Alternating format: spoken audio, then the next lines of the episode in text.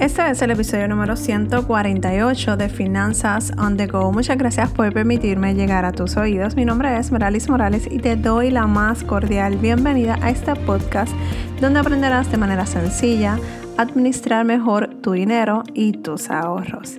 Y en el día de hoy, martes financiero, quiero que hablemos de un tema que me preguntan mucho y es cómo enseñarle finanzas a nuestros niños.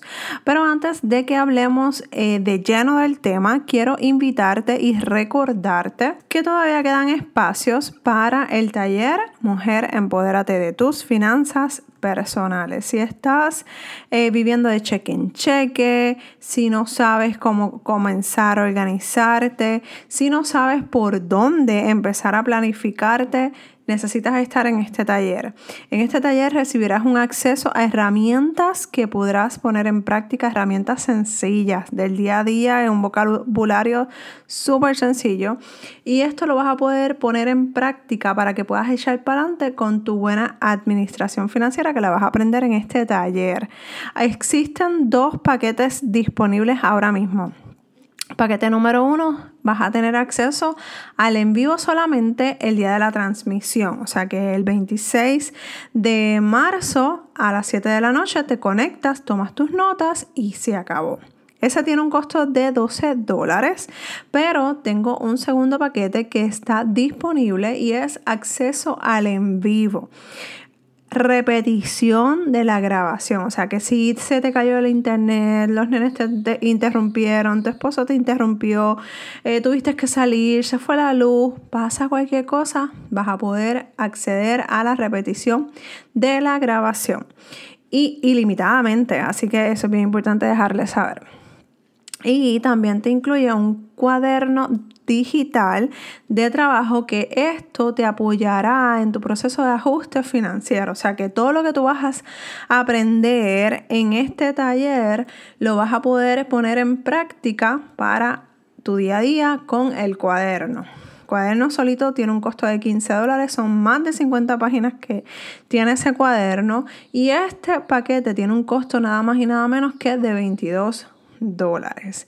Mira, si ahora mismo me dices, mira, yo no puedo porque estoy pasando por una situación, yo lo compro después, déjame decirte que después este taller va a tener un costo de 50 dólares y el, y el cuaderno de 15 dólares. Así que no lo pienses más, sacrifica aunque sea eh, la salida de algo, del gasto de, de, alguna chuchería, el café, el almuerzo, la cena fuera de casa Cocina en casa, ahórrate esos 22 dólares y antes de que cerremos el registro, porque una vez cerremos el registro, aumenta automáticamente, aunque no haya pasado la fecha. Este es un taller totalmente nuevo, nuevo dirigido a mujeres, así que esta oferta no va a volver, no va a estar a 12, no va a estar a 22 nuevamente, así que el momento de tomar la decisión es justo ahora.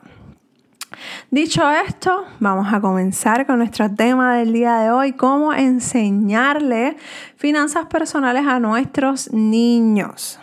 Y esto es algo bien importante en las finanzas personales que muy pocas personas lo tocan. Necesitamos hablarle de la importancia de que los niños sepan, niños y jóvenes, sepan sobre el tema de las finanzas personales. ¿Y cómo vas a enseñar este tema si aún a ti misma o a ti mismo se te hace difícil seguir un patrón y seguir las instrucciones y seguir lo que tienes que hacer? Pues la realidad es que déjame decirte que el cambio comienza en ti, con tu comportamiento, o sea, nosotros como adultos necesitamos hacer unos ajustes y unos cambios para que esos cambios se reflejen en nuestro dinero, en nuestras decisiones y en nuestros hijos.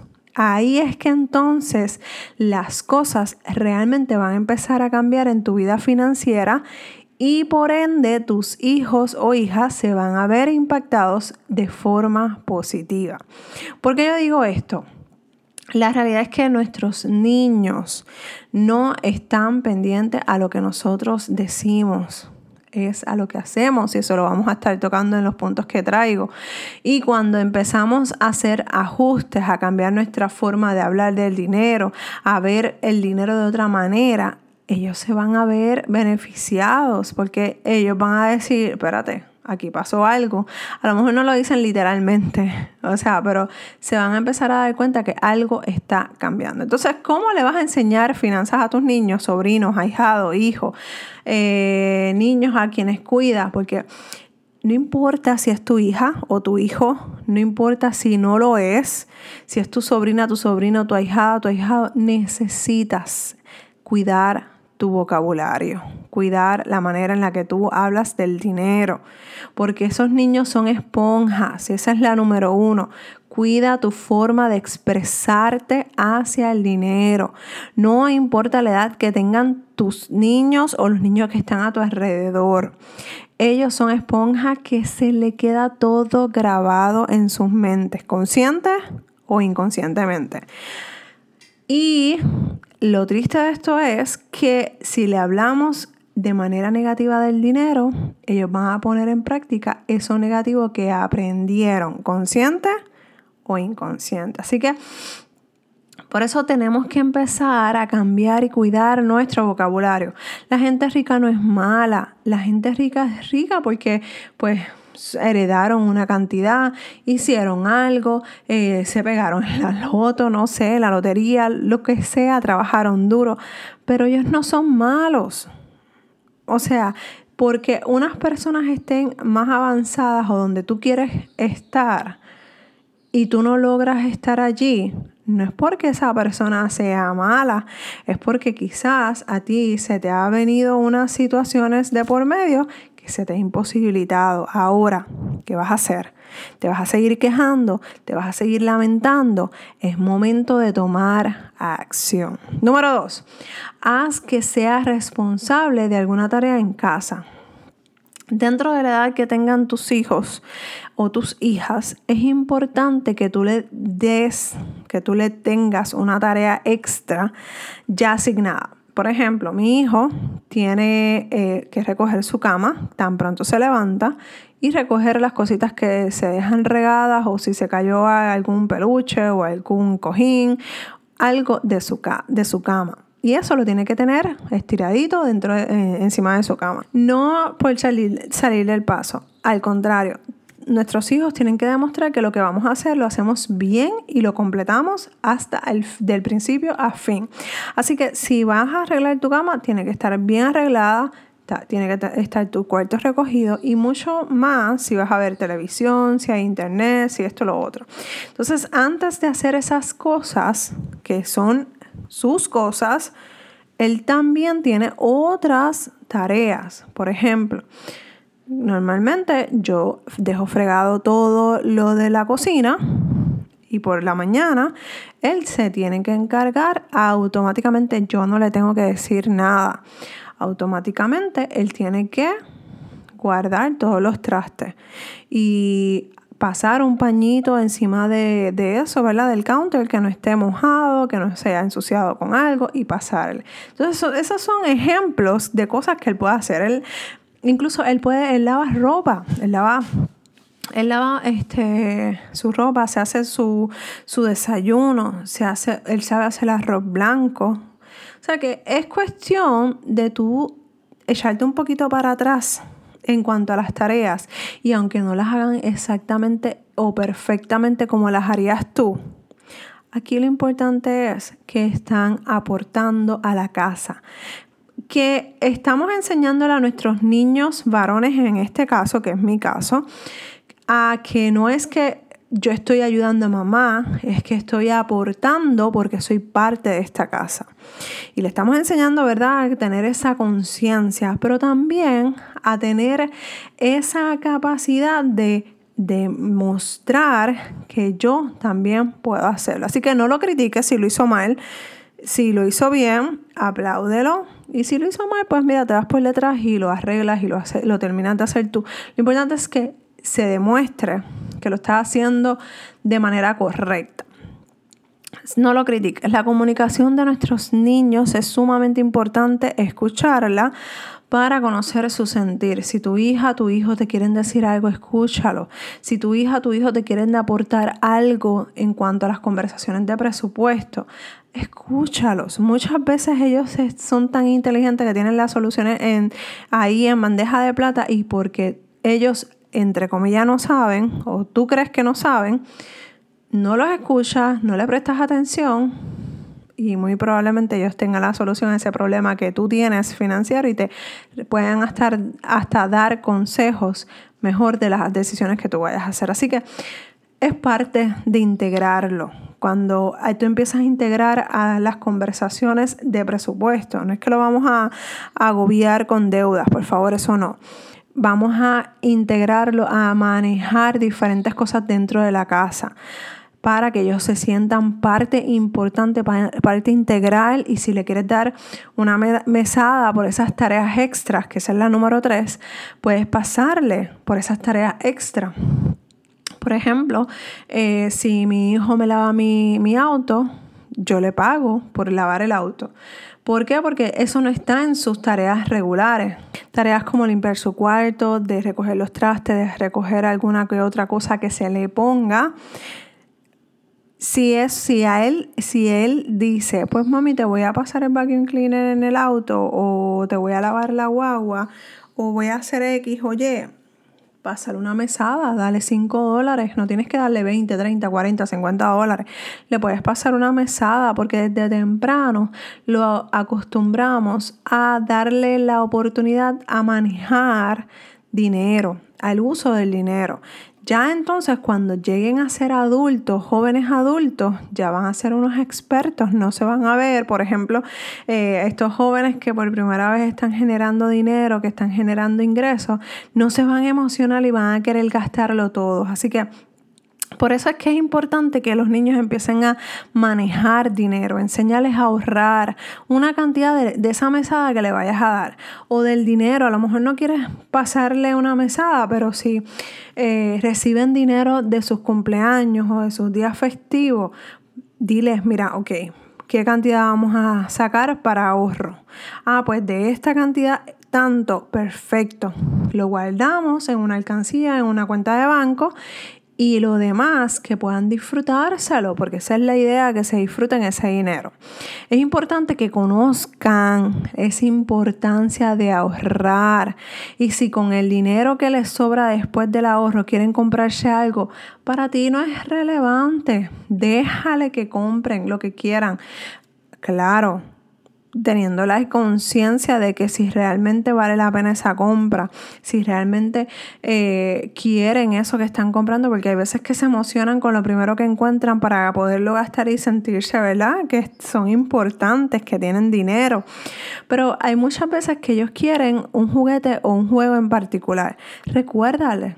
Mira, te falta tanto dinero para comprarte ese, esa, ese juguete que tú tanto querías o que dijiste que querías y que no podías vivir sin él. Y ahí lo traes a tierra nuevamente. En mi caso, con mi hijo de 11 años, lo que yo hago es que le explico y le recuerdo cuáles eran las necesidades que no podía vivir sin ese juguete. Entonces, cuando él dice, ay, es verdad, y entonces, ¿qué hacemos? Pues mira, si cuesta 40 dólares, en mi caso, yo lo que hago es que le pago la mitad. Y yo le digo, pero se lo digo justo ahí cuando vayamos a hacer la transacción. Yo le digo, voy a pagarte la mitad en esta ocasión. Gasta 20 dólares y los otros 20 ahorralos. ¿Está bien? Claro, porque obviamente ellos van a decir, wow, es una ganga, porque en vez de 40 voy a gastar 20. Pero lo importante es la conciencia de decirles, los otros 20 no es que los vas a gastar en la primera porquería que vayas a ver o que el primer juguete que vayas a, a encontrar. Lo vas a ahorrar. ¿Estamos? Sí, sí, sí. Ok, eso es un acuerdo. Y ese dinero, esos 20 dólares, automáticamente pasan a la cuenta o a su alcancía. Esto es cuestión de demostrarle a ellos la manera de negociar. No todo el tiempo se le puede decir que no. Obviamente cuando están más pequeños hay que ir con ejemplos más simples, más sencillos. Ya cuando estén más de 10, 11, 12 años, pues ahí tú le puedes dar un poquito más de, de sustancia a los, a los argumentos. Pero tú conoces a tu hija, a tu hijo, tú lo conoces, busca la manera en la que tú puedas llegar a un acuerdo y de esa manera las dos partes están contentas. Tú no te pasas diciendo no, no, no, no, no, ni él recibiendo esa negatividad y llega a un consenso. ¿Ok? Aquí la importancia es lo que hablamos, la comunicación. Mira, yo te puedo dar todos los consejos que a mí me han funcionado, pero te puedo decir que no hay fórmulas mágicas. Tampoco tienes que complicarte la vida demasiado para enseñarle temas sencillos a tus hijos. Así que búscale la vuelta a tus hijos. No te compliques demasiado la vida en llegar, eh, en, buscar la fórmula perfecta que funcione con ellos. Hoy te van a funcionar unas cosas que ayer no te funcionaron. Hoy te van a funcionar unas cosas que nunca habías tratado. Así que intenta cosas nuevas, intenta llegar a acuerdos. Pero lo importante es que tienes que enseñarle con tu modelaje. Ellos no aprenden de lo que decimos, es de lo que hacemos. O date cuenta que si, por ejemplo, tú le dices a tu hija o a tu hijo, no grites, no grites, y tú eres de los primeros que estás gritando, faltando el respeto, va a llegar un momento en que ellos te los van a reclamar y te van a decir, adiós, pero es que tú también gritas, adiós, pero es que tú también faltas el respeto. Entonces ahí te vas a dar contra la pared y te va a dar bien duro, porque la razón de ahora, que era la que nos decían nuestros padres, de decir, ay, pues yo soy tu mamá y yo soy la adulta, eso no funciona. Así que bien importante modelar con nuestro ejemplo. Si no sabes, cómo comenzar a manejar tu dinero de forma correcta, te invito al taller Mujer Empodérate de tus finanzas personales, que todavía hay espacio, así que es bien importante que no dejes pasar esta eh, oportunidad súper accesible para que puedas llegar a emprender con tus finanzas personales. Si no, si simplemente estás convencida o convencido de que no quieres participar, en mi página meralismorales.com, ahí va a haber información totalmente gratis que te va a ayudar a, dar esos primeros pasos hacia tu vida financiera. Y hombre que me escucha, invita a tu esposa, pagale el pase a tu esposa, el acceso a tu esposa para que esté para que, para que lo tomen juntos, para que puedan tomarlo, que a pesar de que es un taller para mujeres, puedes tomarlo conjunto con ella porque son temas que le aplica a la familia, ¿ok? Recuerda que si tienes alguna duda o alguna pregunta, me puedes escribir a dudas.meralismorales.com. Un abrazo desde Puerto Rico y nos escuchamos en el próximo episodio de Finanzas on the Go. Bye.